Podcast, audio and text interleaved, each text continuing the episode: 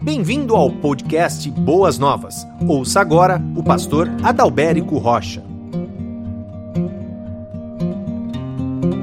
Que bom que nós estamos aqui nessa noite para aprender um pouquinho mais a respeito da palavra de Deus e como Deus prepara todas as coisas. É, hoje, o tema é o pecado da rebelião.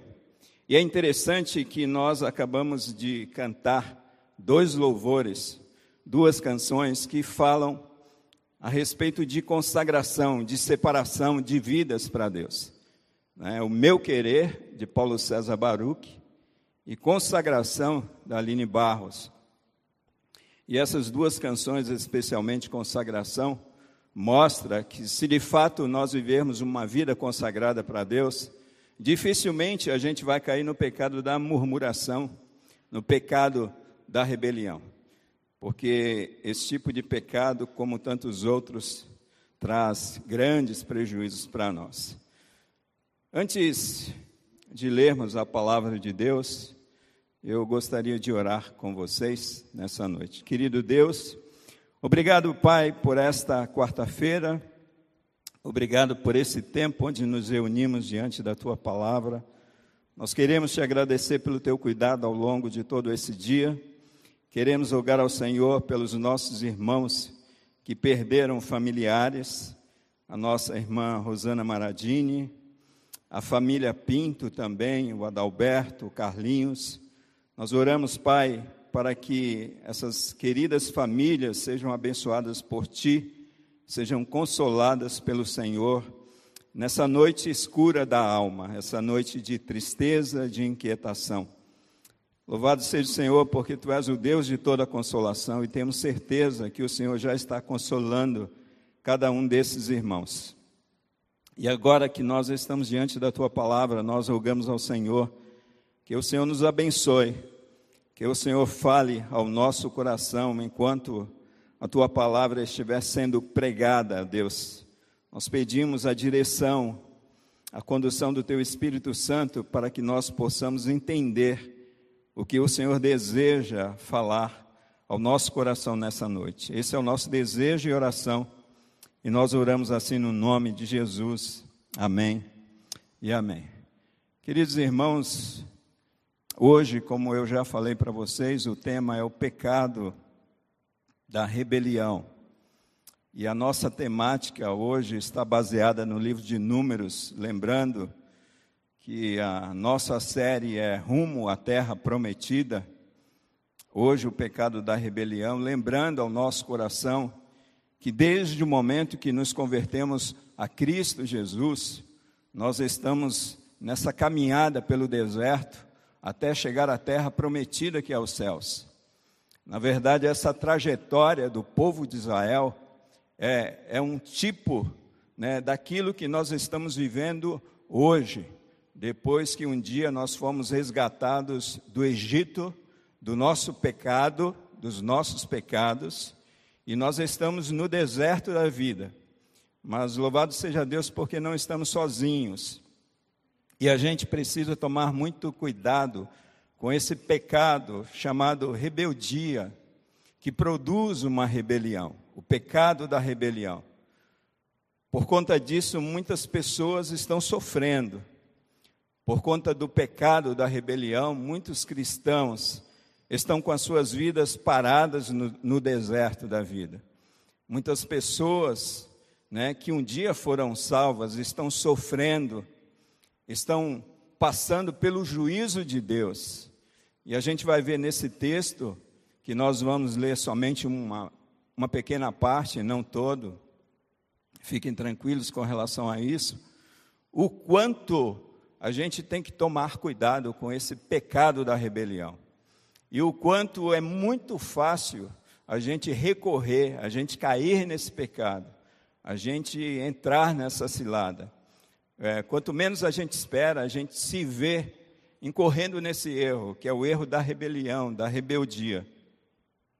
Então, abra sua Bíblia, por gentileza, em Números capítulo 16 e eu quero ler, amados, apenas os três primeiros versículos, tá? É, desde que vocês me, me prometam que lerão todo o capítulo 16 de Números em casa. É um capítulo que, é, sem sombra de dúvidas, nós conseguiríamos pregar aqui pelo menos quatro sermões expositivos em cima desse capítulo.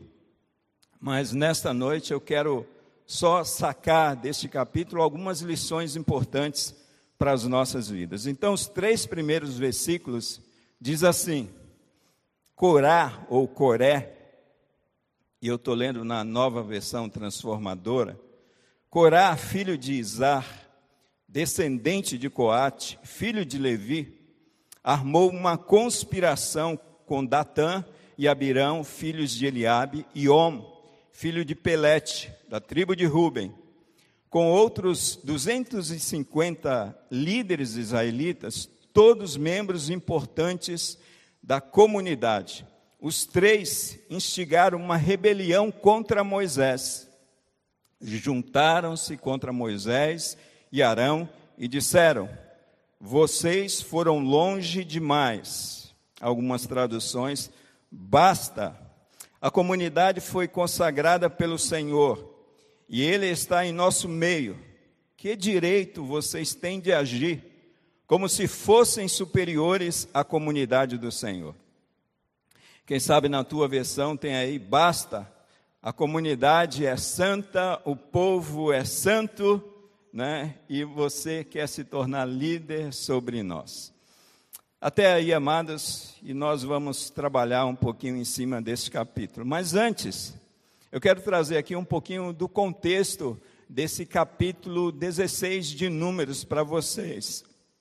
Eu quero trabalhar um pouquinho aqui, baseado num comentário bíblico, para a gente entender todo o contexto deste capítulo. Um levita, filho de Isar, que é irmão de Arão, pai de Moisés e Arão. Esse camarada se chama Coré, e Coré é o pivô, ou Corá, é o pivô dessa rebelião. E o que significa Coré ou Corá? Esse nome significa gelo, significa granizo. É, não é coisa fácil, né? Então, no Antigo Testamento, os nomes em hebraico tinham um significado muito especial. E é interessante que a gente olha para Coré e a gente vê esse significado se fazendo presente na sua vida e na vida de outras pessoas. Então, Coré significa gelo e granizo.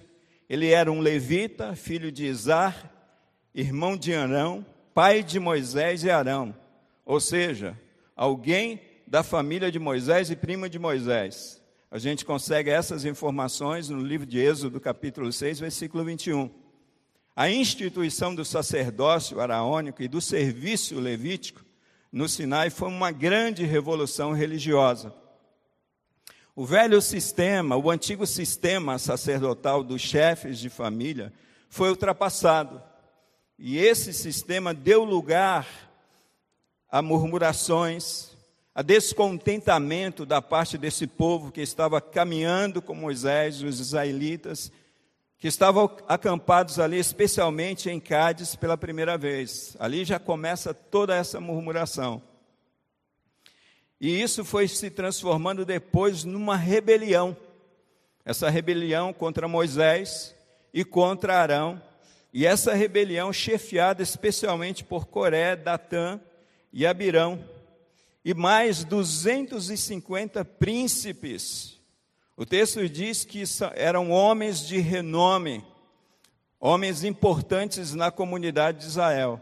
Esses homens eram bem conhecidos das tribos, de todas as tribos, e esses 250 homens se juntaram a Coré, Datã e Abirão nessa conspiração, nessa rebelião contra Moisés, contra Arão e, consequentemente, contra Deus.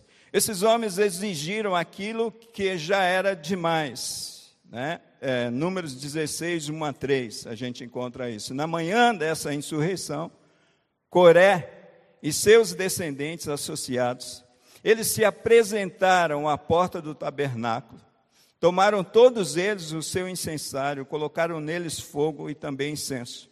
Mas logo saiu fogo do Senhor e eles foram destruídos. A gente pode ver isso ao longo do capítulo 16, especialmente no versículo 35. Esse Datã e Abirão colocaram-se à porta de suas tendas. A gente vê que Moisés não somente chama Coré, mas num, num outro momento ele chama Datã e Abirão. E eles dizem que não vão né? Você pode ver, está escrito aí na tua Bíblia, por duas vezes, eles dizem que não vão subir. E Moisés se chega a esses dois homens, Datã e Abirão, e esses homens se colocam à porta da tenda com as suas mulheres, com seus filhos, seus netos. E o que aconteceu ali foi que se abriu um buraco muito grande sob os pés desses homens, sob os pés dessas famílias, e a terra engoliu todos eles vivos. Houve um sepultamento coletivo da parte de Deus por conta do que? Da rebelião, da rebeldia do coração de um povo. Muito bem, então surgiu então mais juízo de Deus nessa congregação.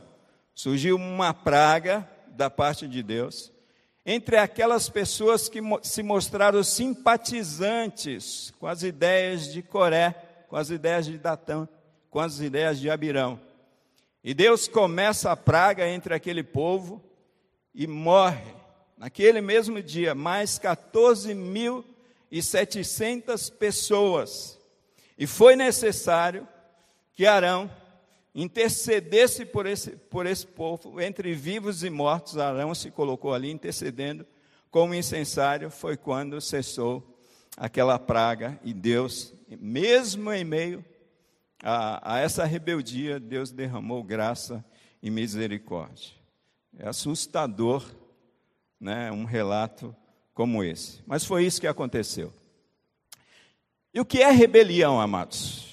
Rebelião vem do termo rebelione, significa insurreição, é você insurgir contra alguém, é você insurgir contra uma autoridade, seja ela o seu pai ou seus pais, seja ela a liderança de uma igreja, seja ela uma liderança pastoral, seja ela uma liderança lá no seu trabalho, seja ela uma liderança entre governos que, que governam entre vocês prefeitos, governadores, presidentes e tantas outras lideranças que foram constituídas sobre nós.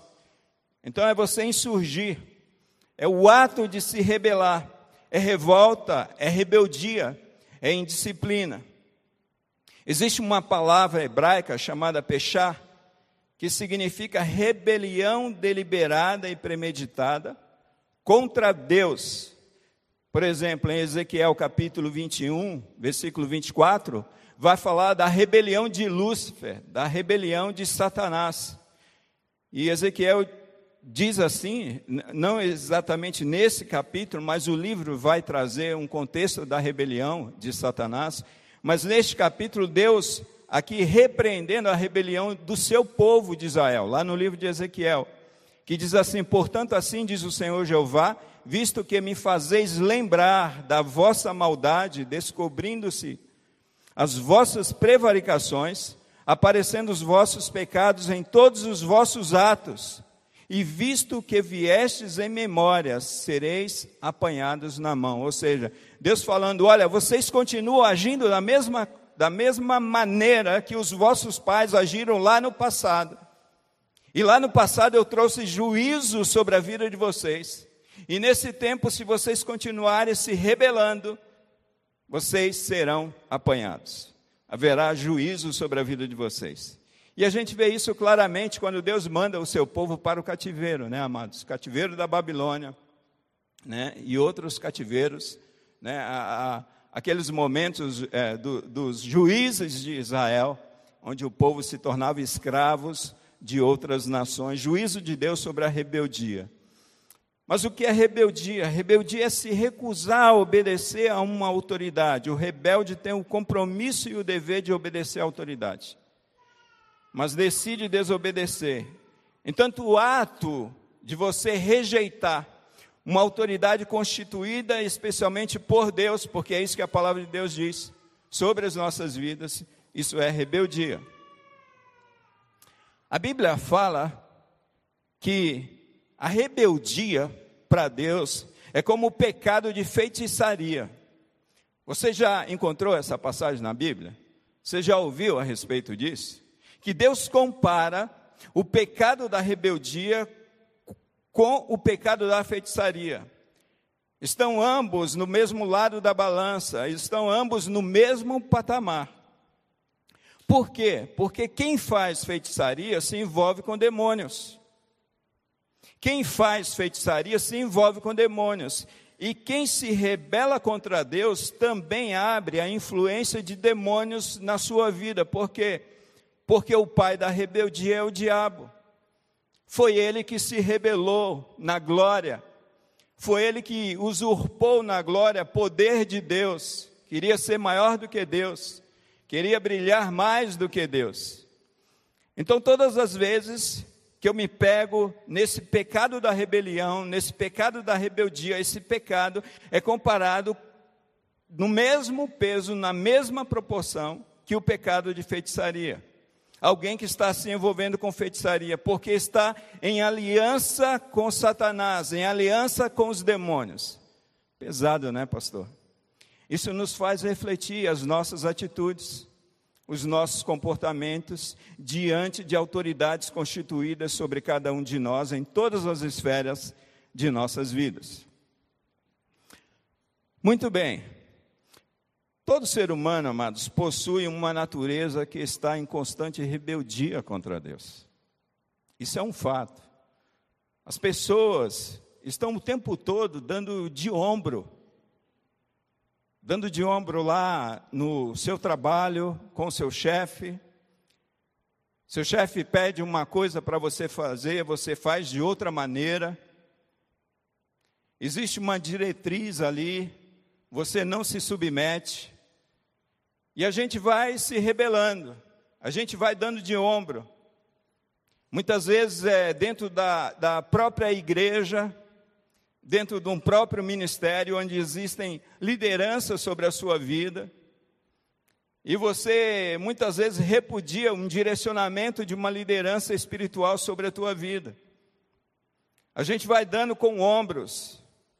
A gente vai mostrando aquilo que o nosso coração tem, que é rebeldia. O apóstolo Paulo, falando a respeito disso em Romanos capítulo 3, do versículo 10 até o versículo 12, ele diz assim, como está escrito: não há um justo sequer, não há sequer um que entenda e que busque a Deus. Todos se extraviaram e juntamente se fizeram inúteis. Não há quem faça o bem, não há nenhum só, falando a respeito da nossa constituição natural, da nossa natureza caída e pecaminosa. Irmãos, a nossa alma, a priori, ela é rebelde contra Deus.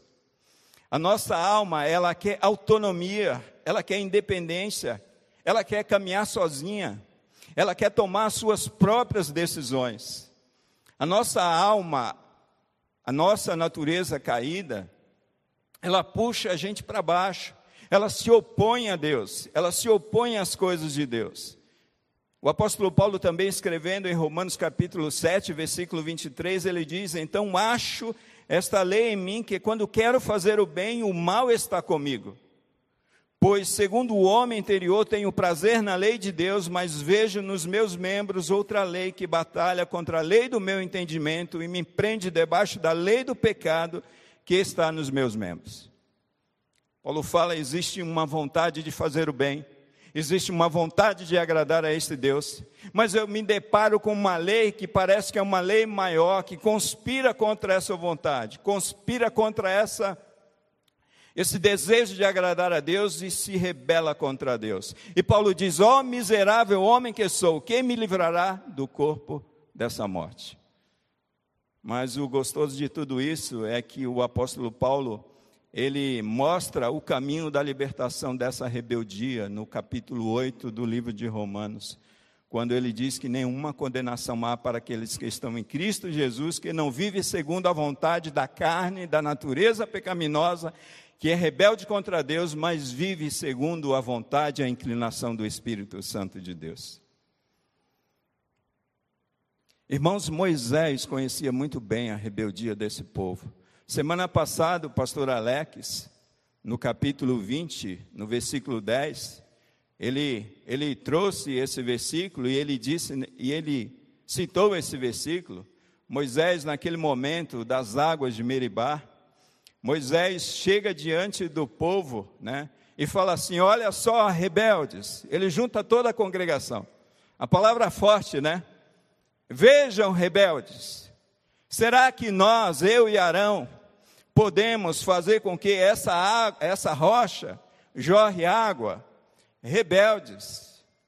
Moisés conhecia o comportamento e o coração daquele povo de Israel que muitas vezes se parece com o meu coração e com o meu comportamento.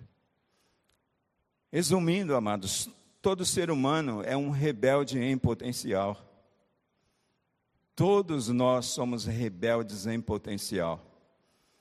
Existe existe esse desejo existe esse sentimento na nossa natureza humana, na nossa natureza caída. Esse texto nos ensina grandes lições a respeito da rebelião de Coré e que servem de exemplos para as nossas vidas, amados. Nós podemos aprender muito com essa rebelião de Coré. E a nossa intenção hoje é trazer algumas lições importantes para as nossas vidas a respeito dessa rebelião. E tudo isso diz respeito à nossa vida, tudo isso diz respeito à nossa caminhada com Deus nesse tempo, até a terra prometida, que é os céus. Então a pergunta que a gente faz diante de 50 versículos, quais as lições que aprendemos com a rebelião de Coré? O pastor já falou que a rebelião está em nós, a nossa natureza possui rebelião, é rebelde contra Deus. Mas quais as lições que eu aprendo num texto como esse? Versículo 1, amados, eu aprendo que o rebelde sempre procura rebelde. Rebelde sempre procura rebelde. As pessoas que têm esse sentimento de rebeldia no seu coração, elas sempre vão procurar se associar a outras pessoas. Percebam que Coré, Datã e Abirão, Coré, ele não agiu sozinho. Ele procura aqui dois parceiros, Datã e Abirão. E ele se junta dois parceiros, mas ele se junta a mais 250 pessoas, príncipes da comunidade de Israel. Primeira coisa que eu preciso entender é que uma pessoa rebelde, ela vai sempre procurar sociedade com outros rebeldes. Ela vai sempre procurar parceiros. Porque dificilmente o rebelde ele vai agir sozinho. Ele vai procurar unir forças com outras pessoas. Ele vai procurar se fortalecer a partir do apoio de outras pessoas que têm um coração com a mesma inclinação que esse rebelde tem. E é exatamente isso que acontece aqui. É um Coré que não está agindo sozinho, mas procura outras pessoas. Isso acontece onde? Acontece em todos os lugares onde existem rebeldias. Isso acontece dentro de uma família, isso acontece dentro de um trabalho, isso acontece dentro da igreja, parece que existe uma frequência, e a frequência dos rebeldes, né? a sintonia.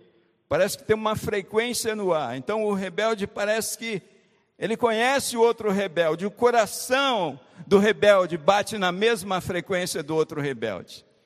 E aí se constitui uma sociedade, e dessa rebeldia nasce o quê? Uma rebelião, que é um movimento maior. Então, o rebelde, amados, nenhum rebelde procurará associar-se a pessoas sozinho, procurar agir sozinho. Ele vai buscar pessoas para que ele possa compactuar essas ideias com essas pessoas.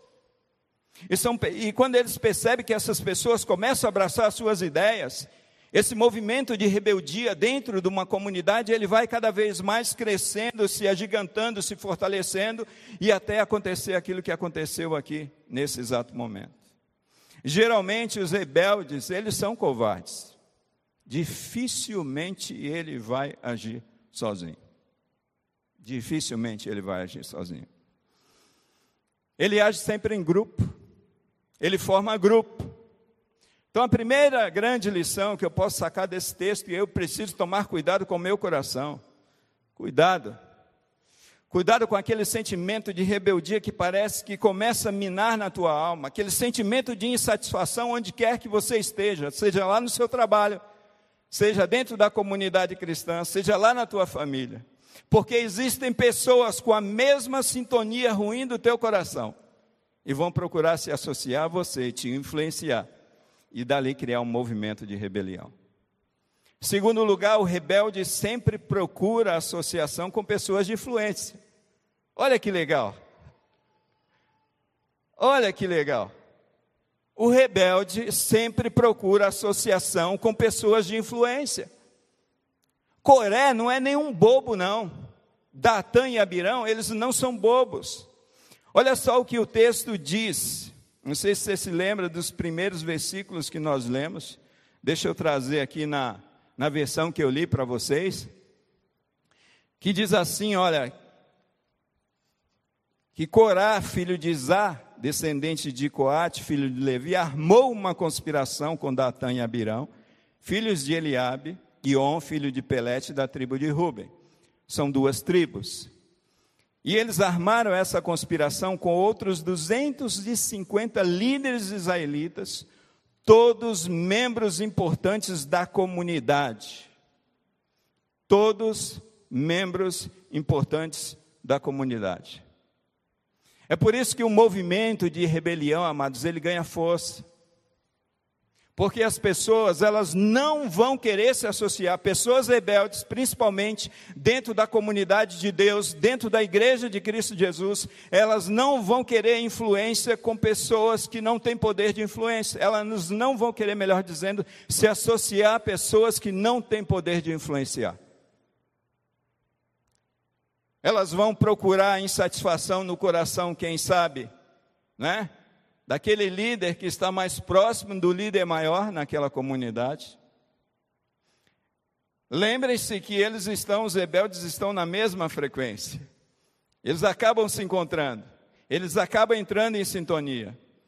Mas aí esses homens que não são bobos, eles vão se associar a pessoas que têm o poder, pessoas conhecidas. O texto diz que eram pessoas conhecidas de influências de influência em todas as tribos de Israel.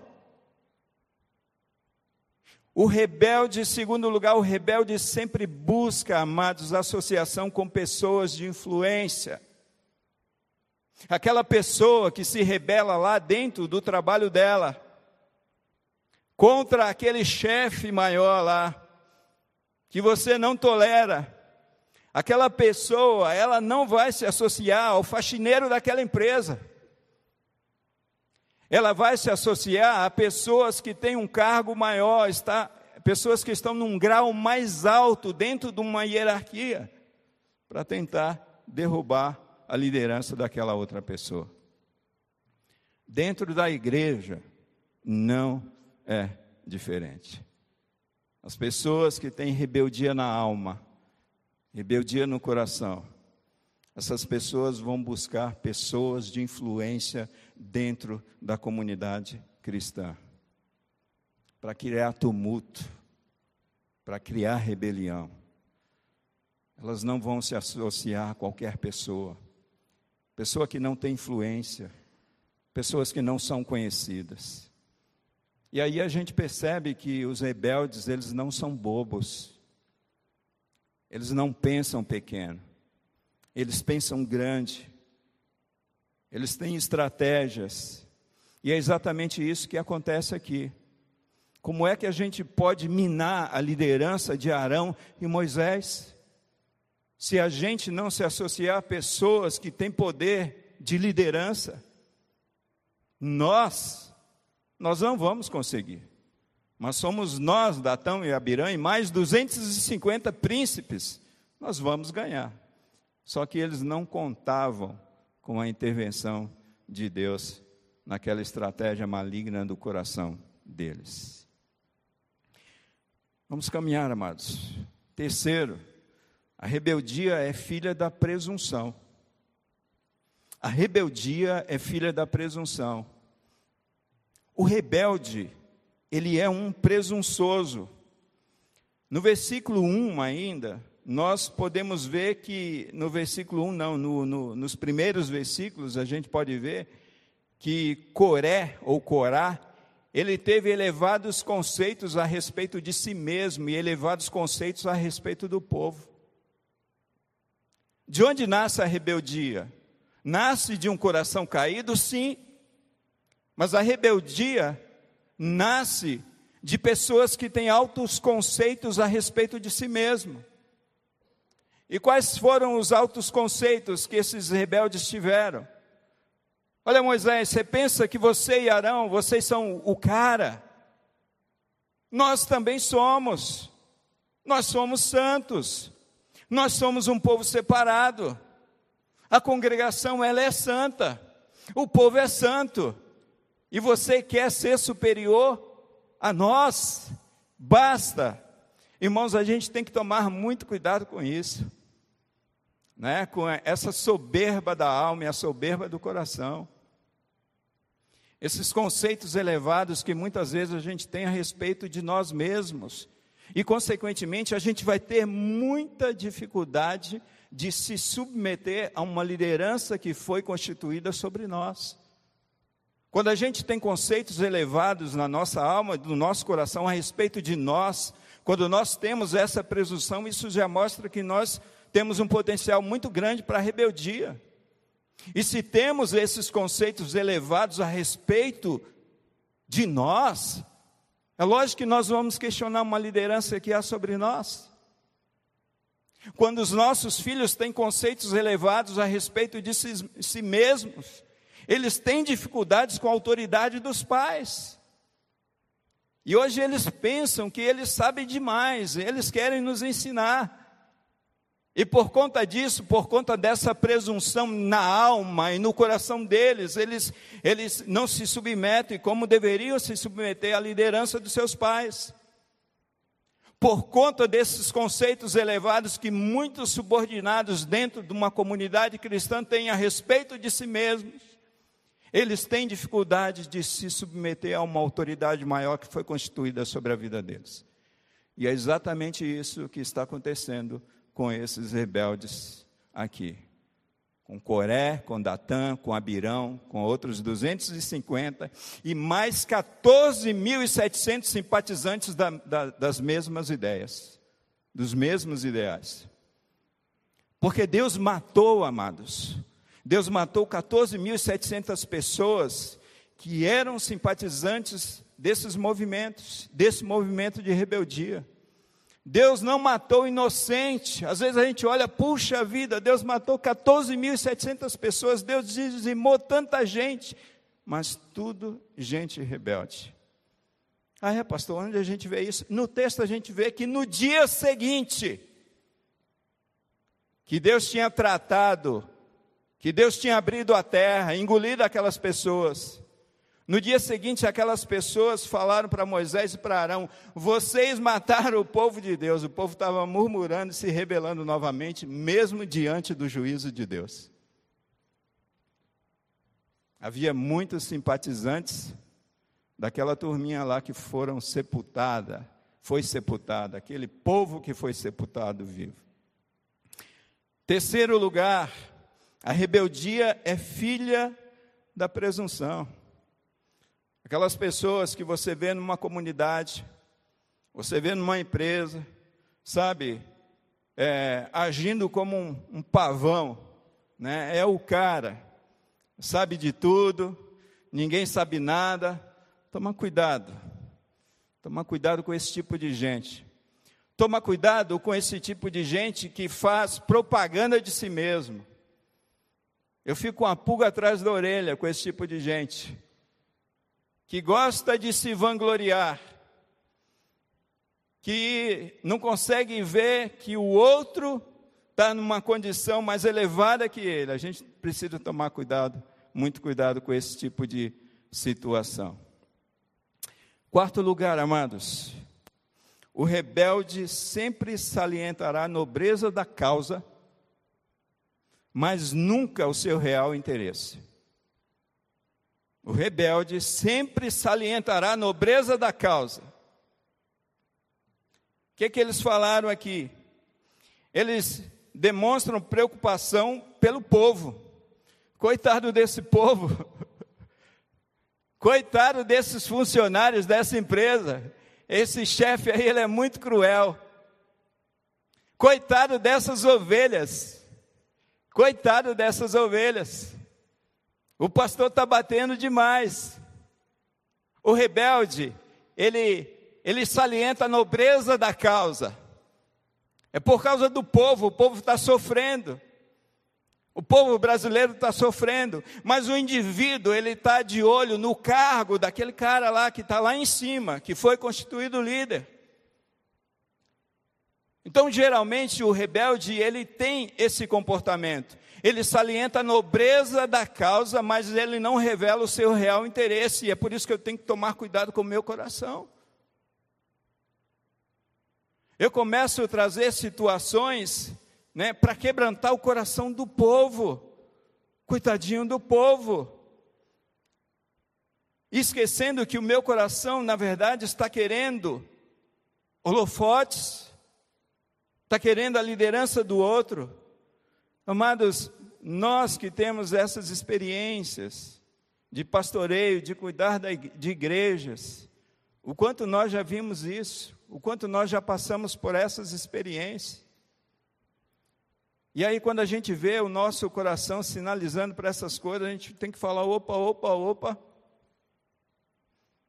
Então preste atenção. Em ambientes de rebeldia, a pessoa, o rebelde, ele vai sempre salientar a nobreza da causa, porque ele está sendo contrário àquele chefe, porque ele está sendo, ele está sempre justificando a oposição à liderança constituída. Ele tem sempre uma causa nobre para justificar, mas ele não revela o real interesse do seu coração. E o real interesse do coração desses homens era usurpar o lugar de Moisés e o lugar de Arão. Usurpar a autoridade, querer posição desses homens. E Moisés conhecia bem isso. Então, Coré, ele demonstra aqui usurpação, travestida de piedade. O povo é santo.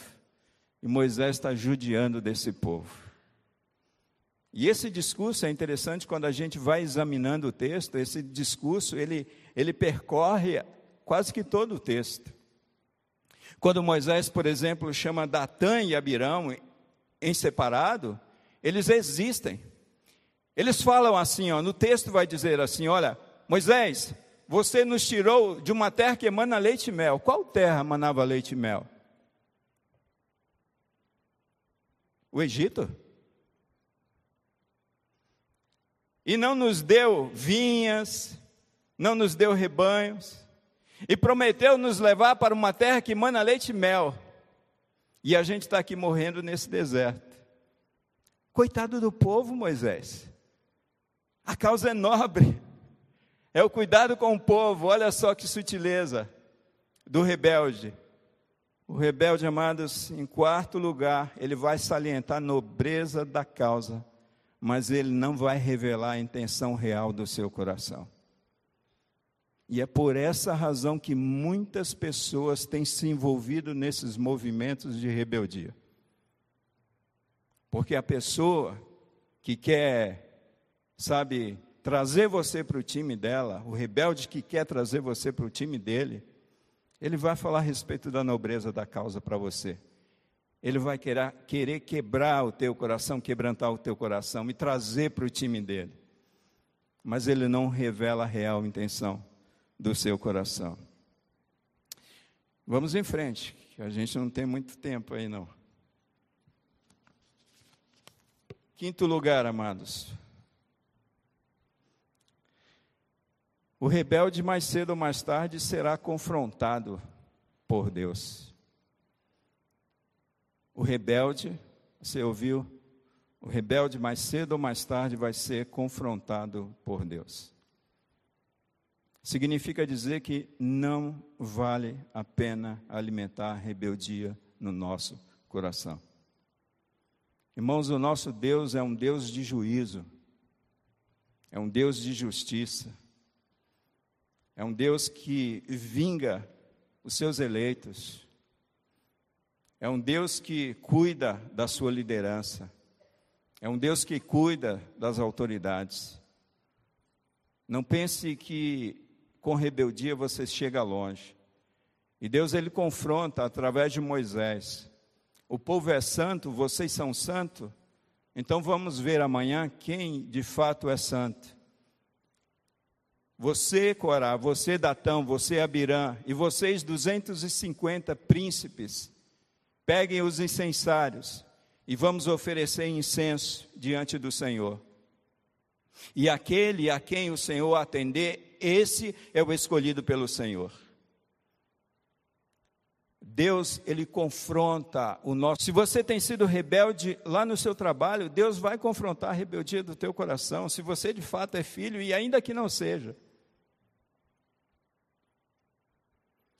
Sexto lugar, o que eu vejo nesse texto é que o rebelde também nunca está contente com os encargos que Deus lhe deu. Ele deseja dos outros. O rebelde, ele nunca está contente com a posição que Deus colocou sobre a sua vida. Esses homens aqui, eles eram levitas.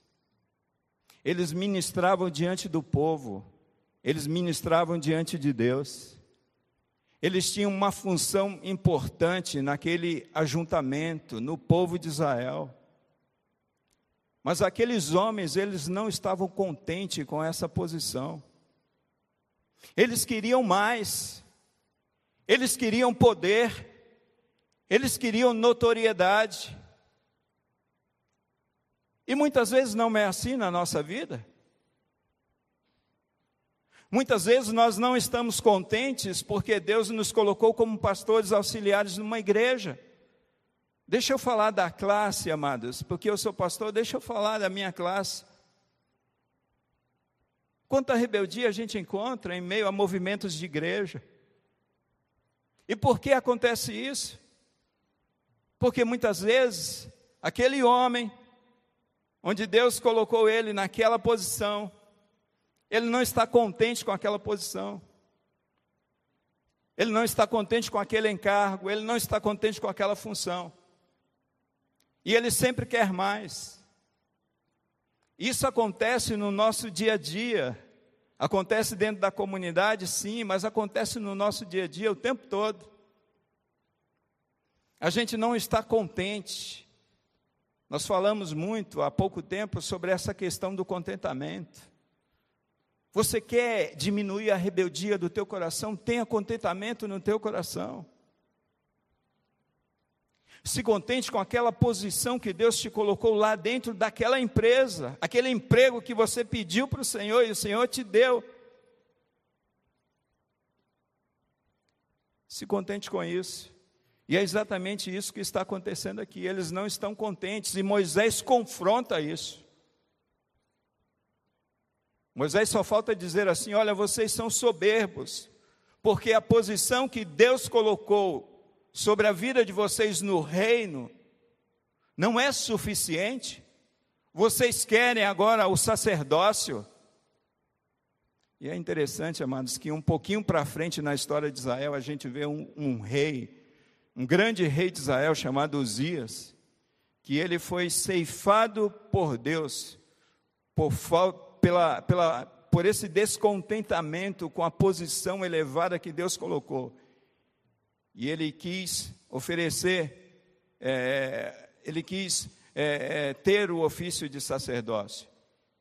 E aquele rei é tomado de lepra, aquele rei vem a falecer, por conta de, desse querer usurpar a posição e poder, não se submetendo a autoridades que haviam sido constituídas por Deus sobre a vida dele. Sétimo lugar, o rebelde, por mais que se rebele contra homens, está se rebelando contra Deus. O rebelde, por mais que esteja se rebelando contra homens, está se rebelando contra Deus. Quando um filho se rebela contra um pai, contra a autoridade de um pai, ele não está somente se rebelando contra a autoridade de um pai, ele está se rebelando contra a autoridade de Deus, porque foi Deus que instituiu essa autoridade. Quando numa igreja uma ovelha não se submete a uma orientação, a um direcionamento de uma liderança pastoral, não pense que você está simplesmente se rebelando contra um pastor, contra uma liderança, mas você está se rebelando contra Deus. Porque é isso que está acontecendo aqui nesse texto. Eles não estão se rebelando contra Arão, eles não estão se rebelando contra Moisés, eles estão se rebelando contra Deus que constituiu essas autoridades sobre este povo.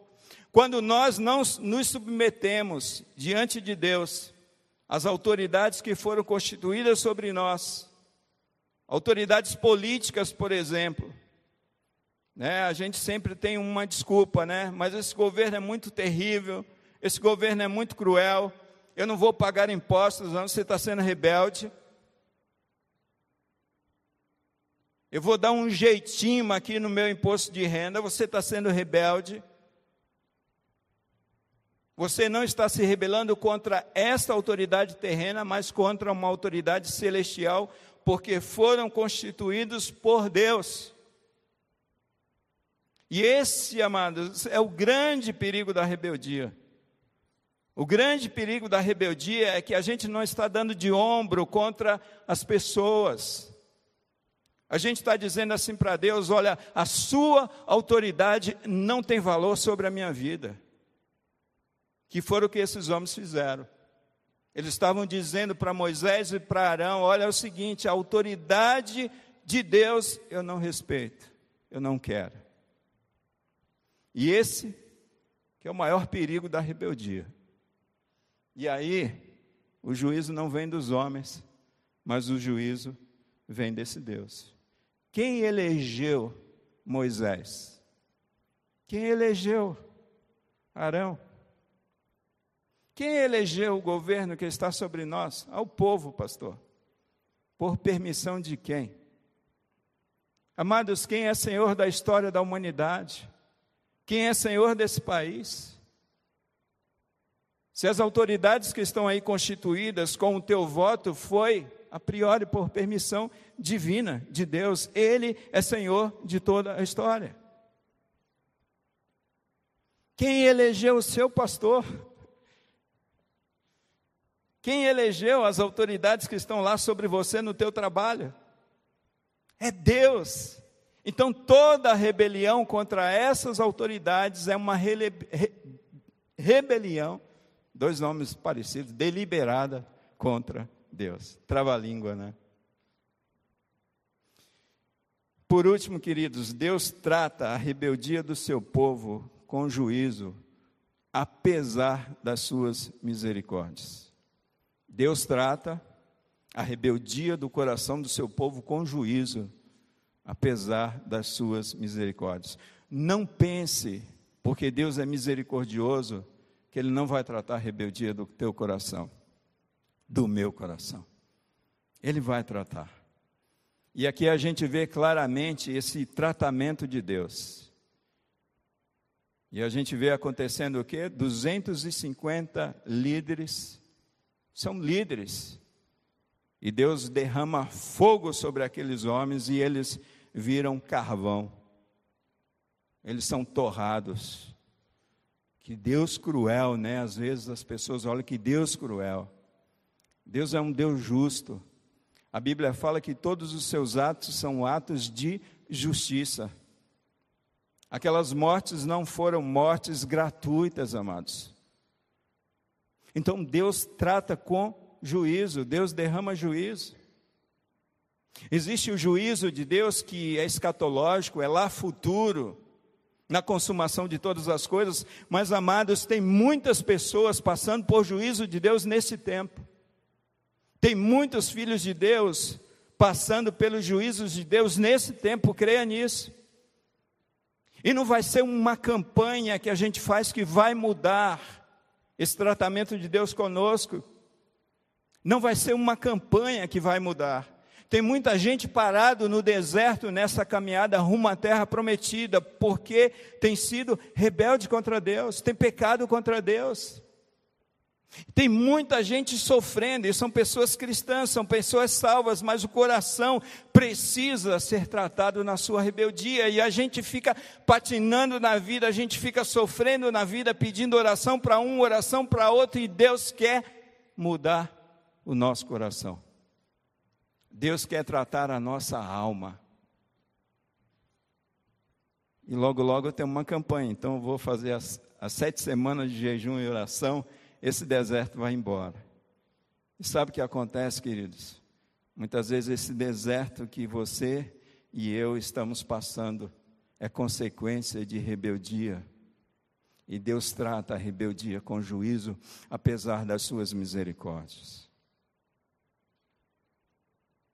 Às vezes a gente reclama que parece que as coisas não acontecem para nós. E é interessante que a Bíblia diz que os passos de um homem cuja conduta agrada ao Senhor, eles são ordenados pelo Senhor. Vale a, vale a pena ser justo, vale a pena ser santo diante de Deus, vale a pena rejeitar a rebeldia, dizer não para a rebelião Dizer não para aquelas pessoas, amados, que estão te assediando, quem sabe, numa comunidade como essa, querendo te influenciar contra outras pessoas, contra autoridades, lá dentro do teu trabalho. E é por isso que a vida não manda, é por isso que as coisas não acontecem. E a gente fica colocando culpa no diabo, a gente fica colocando culpa no chefe, né? a gente fica colocando culpa no pastor, tem pouca fé, não me abençoa. E é o pecado da rebelião que está pulsando na nossa alma e no nosso coração. Mas sabe uma coisa legal em meio a tudo isso? É que apesar da rebeldia, Deus continua amoroso. Apesar da rebeldia, Deus chama o rebelde a uma conscientização do seu erro dos versículos 4 até o versículo 15, a gente vê todo um trabalhar de Deus através da vida de Moisés, conversando com aqueles homens rebeldes, tentando conscientizá-los do erro e do pecado deles. E eu creio que em meio à rebeldia do nosso coração, amados, Deus age da mesma maneira. Deus usa pessoas, Deus usa situações, Deus usa circunstâncias para nos conscientizar que o nosso coração está se rebelando contra Deus. Apesar da rebeldia, Deus continua amoroso. Deus estende a sua misericórdia ao seu povo. A gente pode encontrar isso aí nos versículos 22 até os versículos 27 e do versículo 46 até o versículo 50. Deus pega, pede que todos aqueles incensários, aqueles 250 incensários, sejam colocados sobre o altar, para que sirva como memorial para as futuras gerações, para que não incorram no mesmo pecado da rebeldia de Coré, Datã, Abirão e aquelas, aqueles 250 homens. É Deus preservando futuras gerações. E Deus continua fazendo isso. Então, apesar da rebeldia, Deus estende a sua misericórdia sobre a sua vida, sobre os seus descendentes.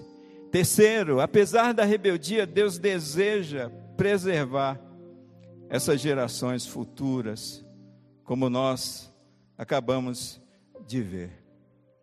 Queridos, eu preciso terminar essa palavra. E quando a gente olha é, com critério todo esse capítulo 16 do livro de Números, a gente chega à seguinte conclusão: que não vale a pena cair nesse pecado. A gente chega à conclusão que a rebeldia é um atraso na nossa vida, é um atraso no nosso crescimento com Deus. A rebeldia produz sofrimento, sofrimento para nós, sofrimento para nossa família, sofrimento para os nossos irmãos. A rebeldia numa comunidade cristã produz sofrimento para todos. E Deus continua tratando a rebeldia. Deus continua derramando juízo. A rebeldia fez com que aquele povo, em vez de caminhar dias rumo à terra prometida, aquele povo, para cada um daqueles 40 dias, foi um ano. Por isso foi 40 anos. Eles se rebelaram contra Deus, aqueles espias, e consequentemente toda uma futura geração. A palavra de Deus em Romanos capítulo 13, versículo 1 e 2 diz assim: Toda pessoa esteja sujeita às autoridades superiores, pois não há autoridade que não venha de Deus. As autoridades que há foram ordenadas por Deus. Por isso, quem resiste à autoridade resiste à ordenação de Deus. E os que resistem trarão sobre si mesmas a mesma condenação. Vale a pena andar com Deus, vale a pena fazer a vontade de Deus, vale a pena se submeter a autoridades. Hoje eu tive uma experiência, é interessante, né? Quando a gente está trabalhando em algum tema, Deus permite algumas experiências conosco. E como eu falei para vocês, né, esse dar de ombros muitas vezes acontece dentro da nossa própria casa. É, hoje, no meio do dia, ali preparando algumas coisas ali, se se ajeitando ali para a hora do almoço, mas pedindo para a minha menorzinha, Mariana, fazer as tarefas, e a gente ali incentivando, olha, faz assim, não faz desse jeito, capricha. Olha, a ponta do lápis está muito grossa, pega essa outra ponta da lapiseira aqui. E eu orientando, orientando, orientando. Não, não. Assim não. Peguei o Davi que está ali. Falei, Davi, ajuda ela um pouco enquanto eu me organizo aqui. E ele tentando ajudá-la e ela dando de ombro. Literalmente dando de ombro. E assim a gente vai fazendo, viu, gente? E aí chegou um momento que eu tive que intervir com uma palmada. Eu tive que entrar com juízo e dar uma palmada naquela mão. Por que aquela mão? Porque ela, aquela mão era desobediente, aquela mão estava rebelde, aquela mão não queria fazer tarefa da escola, aquela mão resistia a uma orientação do pai, de uma autoridade constituída sobre a vida dela. Mas bastou uma palmada depois de tantas falas. Primeiro vem as falas, primeiro vem os conselhos, Primeiro vem as orientações. Porque foi isso que Moisés fez antes do pecado consumado. É? Deus mostrou o pecado. Papai estava mostrando o pecado para a filha. Mas a filha não se convenceu do pecado. Aí o papai foi lá e foi uma só. Para ficar pianinho. Um doce. Ficou um doce. Eu fico pensando, né? Como é que esse povo de Deus, diante de tanto juízo da parte de Deus, continua com o coração endurecido e rebelde contra Deus? Num dia eles viram 250 pessoas serem fulminadas pelo fogo.